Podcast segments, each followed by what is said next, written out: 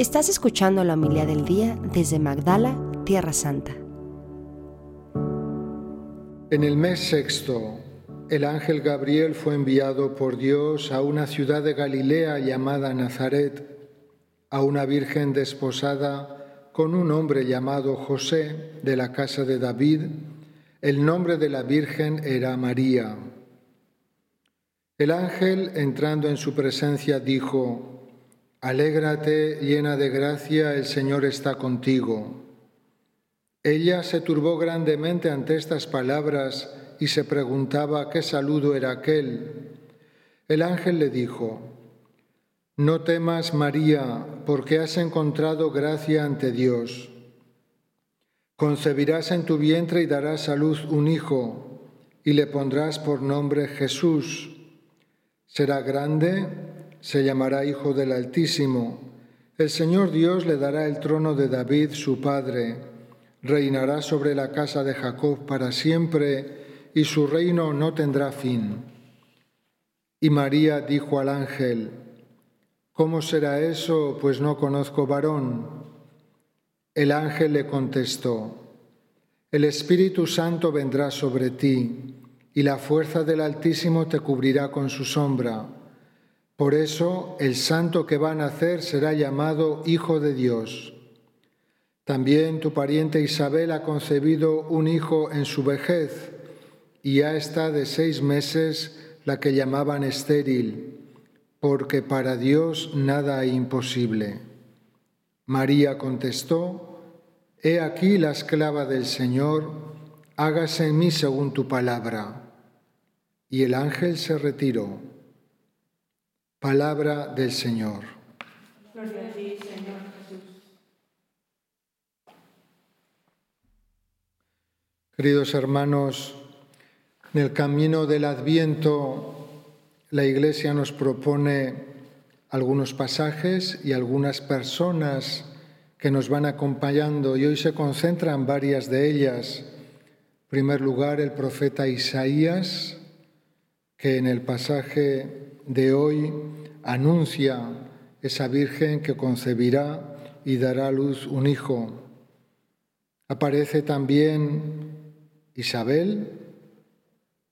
Hemos escuchado estos días el anuncio a su esposo Zacarías. Aparece también José, pero la atención se centra sobre todo en la Santísima Virgen. En el camino del Adviento, una solemnidad muy importante es la Inmaculada Concepción, que es la gracia de Dios que prepara a una mujer para una misión inconmensurable, una misión que va a ser la de ser madre del Hijo de Dios cuyo reino no tendrá fin. Y hoy vemos el cumplimiento de la promesa y la respuesta de María a esa gracia. Le es anunciada esa misión y lo que primero sorprende en ella, aunque era muy joven, es la madurez de una libertad. María es libre para responder. Quiere entender, no duda, pregunta al ángel cómo se cumplirá eso que le es anunciado y después, reparando lo que nuestra primera madre, Eva, eh, con su desobediencia destruyó, el plan que Dios tenía preparado, ella, a través de su sí y de su obediencia, abre el camino de la salvación y de la redención. Lo primero que sorprende, por tanto, es esa, esa libertad de María, que puede y de hecho dice sí. Y algo grandioso que en segundo lugar admira es el sentido de responsabilidad.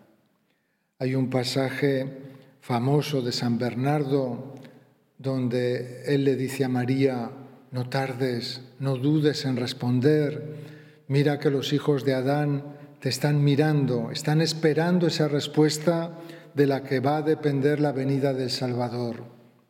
No tardes, responde, di que sí. Y María dijo, hágase en mí según tu palabra.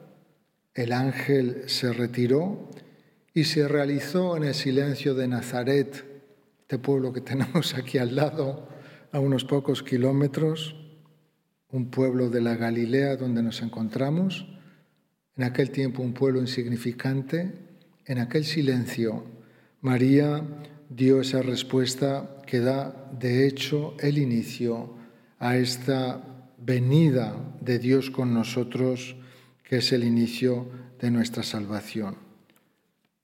¿Qué enseñanza podemos sacar para nosotros? Se la voy a resumir en una frase de San Juan Pablo II. Dice así, María, con su modo de actuar, nos recuerda la grave responsabilidad que cada uno tiene de acoger el plan divino sobre la propia vida. No solamente la posibilidad, siendo libres, de acoger ese plan, sino también la responsabilidad. De nosotros depende el que Jesús esté presente en el mundo, a través de nuestra palabra, de nuestro testimonio, de nuestra oración. Que se siga prolongando la presencia de Jesús a través de su iglesia, a través de cada uno de nosotros. Entonces nos quedamos con este mensaje del Señor, nos quedamos con este ejemplo bellísimo de la Santísima Virgen, que no solamente es modelo, sino también es madre. Ella nos acompaña para que nuestra vida, sobre todo en aquellos momentos en los que decir sí a Dios, cuando nos presenta muchas veces a través de los acontecimientos de la vida, la necesidad de responder siendo fieles al plan de Dios, cuando en esos momentos nos sea particularmente costoso, no faltará la presencia amorosa y materna de María, que también a nosotros nos dirá, no tardes, Di que sí, acoge el plan de Dios allí donde vives, con aquellas personas con las que estás. Que así sea.